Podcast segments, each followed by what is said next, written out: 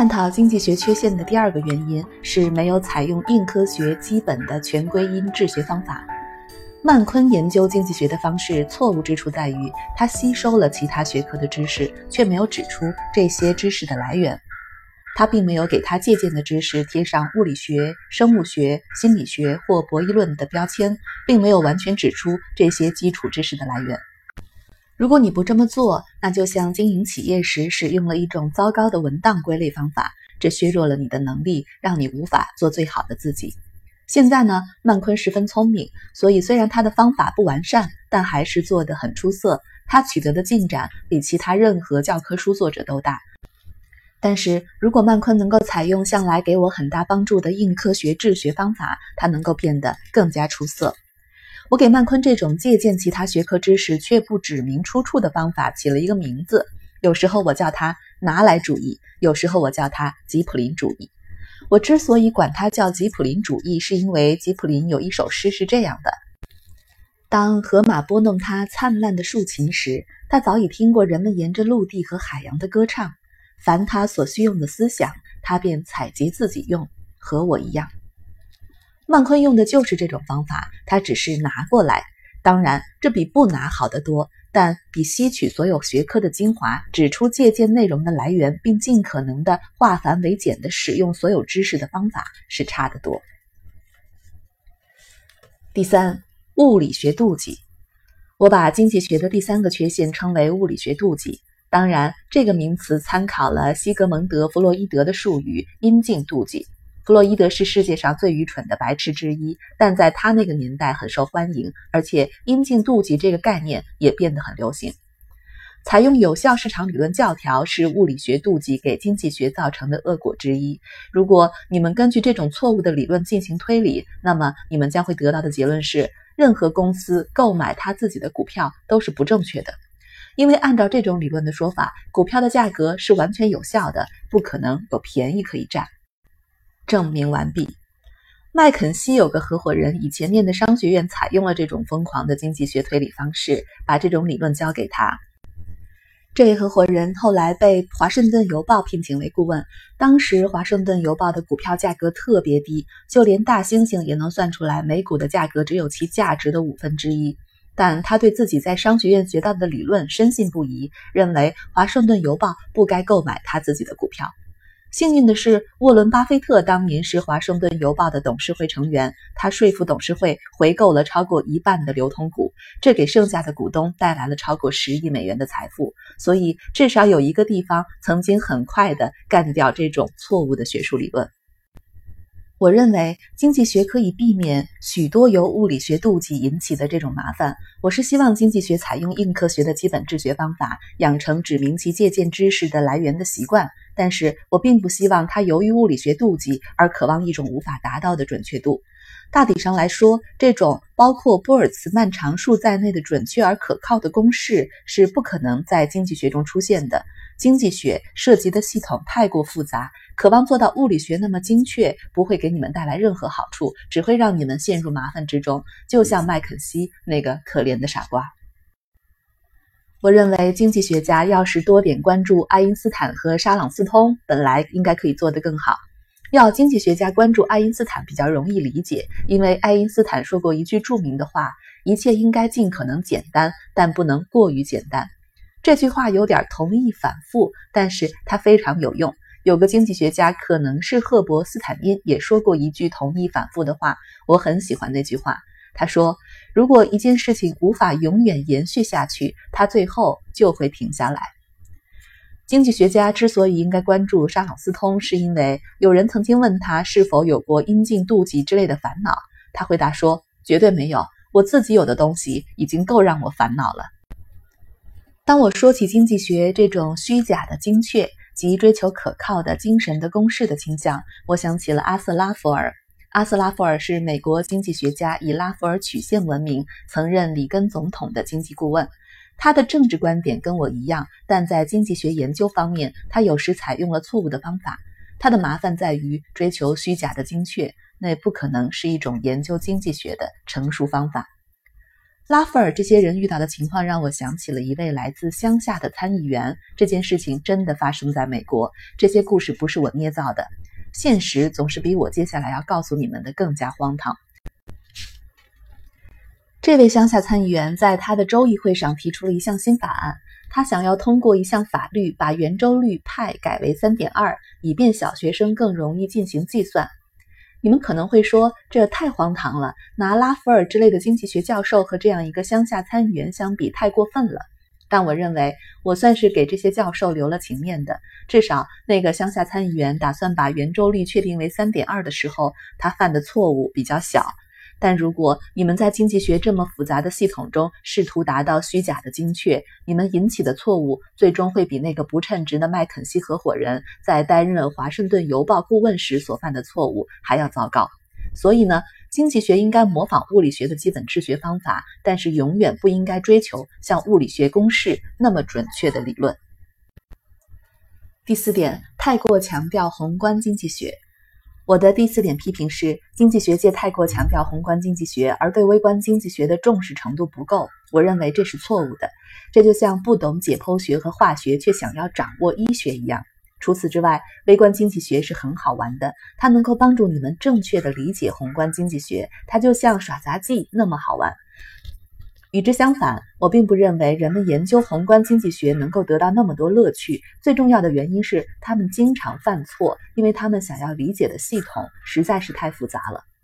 为了让你们领略微观经济学的魅力，我打算来解决两个微观经济学问题，一个比较简单，一个有点难。第一个问题是这个：伯克希尔哈萨维刚刚在堪萨斯州的堪萨斯市开了一家家具和电器商店。在伯克希尔开这家店的时候，世界上最大的家具和电器商店也是伯克希尔哈萨维开的。他每年销售三点五亿美元的产品。这家开在一个陌生城市的新商店刷新了这个记录，每年销售额高达五亿美元。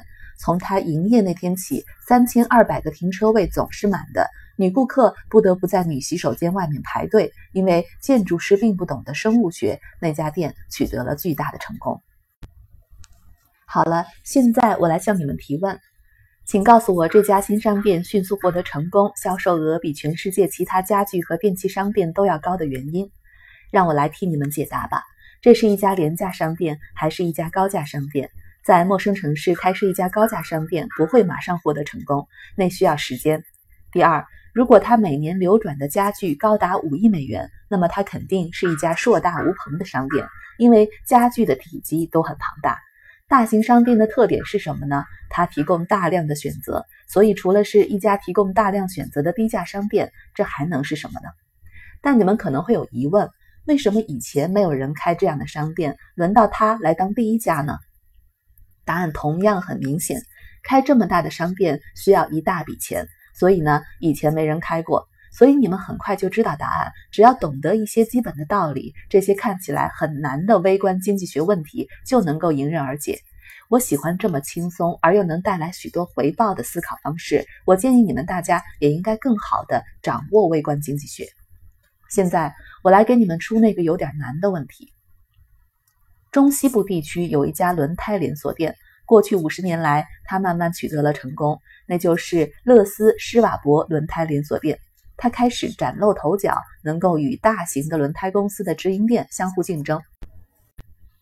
有些大公司生产所有型号的轮胎，这些制造商当然会照顾他们自己的直营店，他们的轮胎商店拥有很大的成本优势。后来呢，乐斯施瓦伯又先后面临罗巴克希尔斯、好事多和山姆俱乐部等折扣商店的竞争。尽管有这么多的对手，现在施瓦伯每年的销售额还是达到了几亿美元。勒斯施瓦伯先生目前已经八十几岁了，没有受过教育，却完成了这样的壮举。他是怎么做到的呢？我看你们很多人想不明白吧？让我们从微观经济学的角度来考虑这个问题。施瓦伯赶上了什么潮流吗？你们刚刚提出这个问题，答案就冒出来了。日本人原来在轮胎行业毫无地位，现在他们做得很大，所以施瓦伯这个家伙肯定很早就赶上了卖日本轮胎的潮流。接下来呢？这种缓慢的成功必定有其他原因。很显然，这个家伙能够取得如此成就，肯定做了许多正确的事情。而在他做的那些正确的事情里面呢，他必定拥有慢坤所说的那种激励机制带来的超级力量。他肯定有一套非常棒的激励机制来驱动他的员工，必定有一套很好的员工选择系统。他必定非常善于做广告。他确实是，他是个艺术家。日本人的轮胎生意做得那么成功，他肯定是率先出售日本轮胎的。一个成功的生意人必须做对很多事情，并用良好的制度来保证不会犯错。同样的，这个问题的答案也不难得到。这种特殊的成功背后还有其他原因吗？我们聘请一些商学院毕业生，他们解决问题的能力并不比你们出色。也许这就是我们很少聘用商学院毕业生的原因吧。我该怎么解决这些问题呢？很明显，我会利用我大脑里的搜索引擎和对我的检查清单。我运用了某些在大量复杂系统中都非常有用的近似运算法则。这些运算法则的原理差不多是这样的：极度的成功很可能是由下面这些因素共同造成的。一将一到两个因素最大化或者最小化，例如好事多或者我们的家具电器商店。二增加一些成功的因素，以便取得更大的成效。这种成效的提高通常是非线性的，让人想起有关临界点或者物理学中临界物质的理论。结果通常是非线性的。你们只要再增加一点点物质，就能得到一种集合效应。当然，我这辈子都在寻找集合效应，所以我对那种能够解释这种效应如何发生的模型特别感兴趣。三，将几个优点发挥得淋漓尽致，例如丰田或者乐斯施瓦伯。四，顺应某些重大的潮流，例如甲骨文。顺便说一句，我今天在招待会上认识了甲骨文的财务总监杰夫·亨利，但在我认识他之前就说过甲骨文的好话了。总而言之，我建议你们在解决问题的时候使用一些快刀斩乱麻的运算法则。你们必须学会正向的和反向的使用它们。让我来给你们举几个例子。我经常用一些难题来考我的家人。不久之前，我给家里人出了一个难题。我说，美国有一项运动，这项运动是一对一的，会举办全国冠军比赛，有一个人获得两次冠军，但中间隔了六十五年。现在。我说，说出这项运动的名字。我看你们许多人又是一脸茫然，我家里人也大多被这个问题搞糊涂了。但我有个儿子是物理学家，他养成了我欣赏的思考方式，他马上得出了正确的答案。以下是他的推理过程：这不可能是一项需要手眼协调的运动。没有八十五岁的老人家能够赢得全国台球巡回赛冠军，赢得全国网球冠军就更别提了。总之，不可能。然后呢？他认为不可能是国际象棋。这位物理学家国际象棋下得很好，因为国际象棋太难了。国际象棋的规则太过复杂，而下国际象棋需要很大的耐力。但西洋跳棋是有可能的。他想找到了，只要经验足够丰富，哪怕你已经八十五岁，也能成为这项运动的最好玩家。当然，他的答案是正确的。反正我推荐你们使用这种解决问题的方法。遇到问题要进行正向思考和逆向思考。我还建议学院派经济学要更好的研究我在这里展示的这些非常细小的微观经济学问题。第五，经济学的综合太少。我的第五个批评是经济学中的综合太少了，不但没有综合传统经济学之外的知识，也没有综合经济学内部的知识。我曾经向两个不同的商学院班级提出下面这个问题：我说，你们已经学习了供给和需求曲线，你们懂得在一般情况下，你们提高商品的价格，这种商品的销量就会下跌；当你们降低价格，销量就会上升，对吧？你们学过这个理论吧？他们全都点头表示同意。然后我说，现在向我举几个例子，说明你们要是想提高销量，正确的做法是提高价格。他们沉默了非常久。在我提出的这个问题的两所商学院里，也许五十个人里面只有一个人能够举出一个例子。他们认为，在特定的条件下，人们会认为价格较高的商品质量也较好，所以提高价格能够促进销售。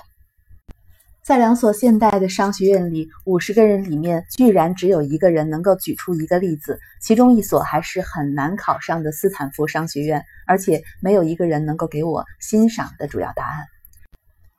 这个问题有四类答案，少数人知道第一类答案，但他们基本上不知道其他类。第一，奢侈品提高价格能够改善奢侈品的炫耀功能，例如，奢侈品提高价格之后，在某些存在炫耀心理的消费者看来，它的性能也随之改善了。此外，人们往往认为价格高等于质量好，这时也能够促进销量的增加。第二，非奢侈品。和上面提到的第二个因素相同，消费者看到价格更高的商品，往往不是认为它卖贵了，而是认为更高的价格意味着更好的质量。这种办法对那些耐用性的工业品而言尤为适用。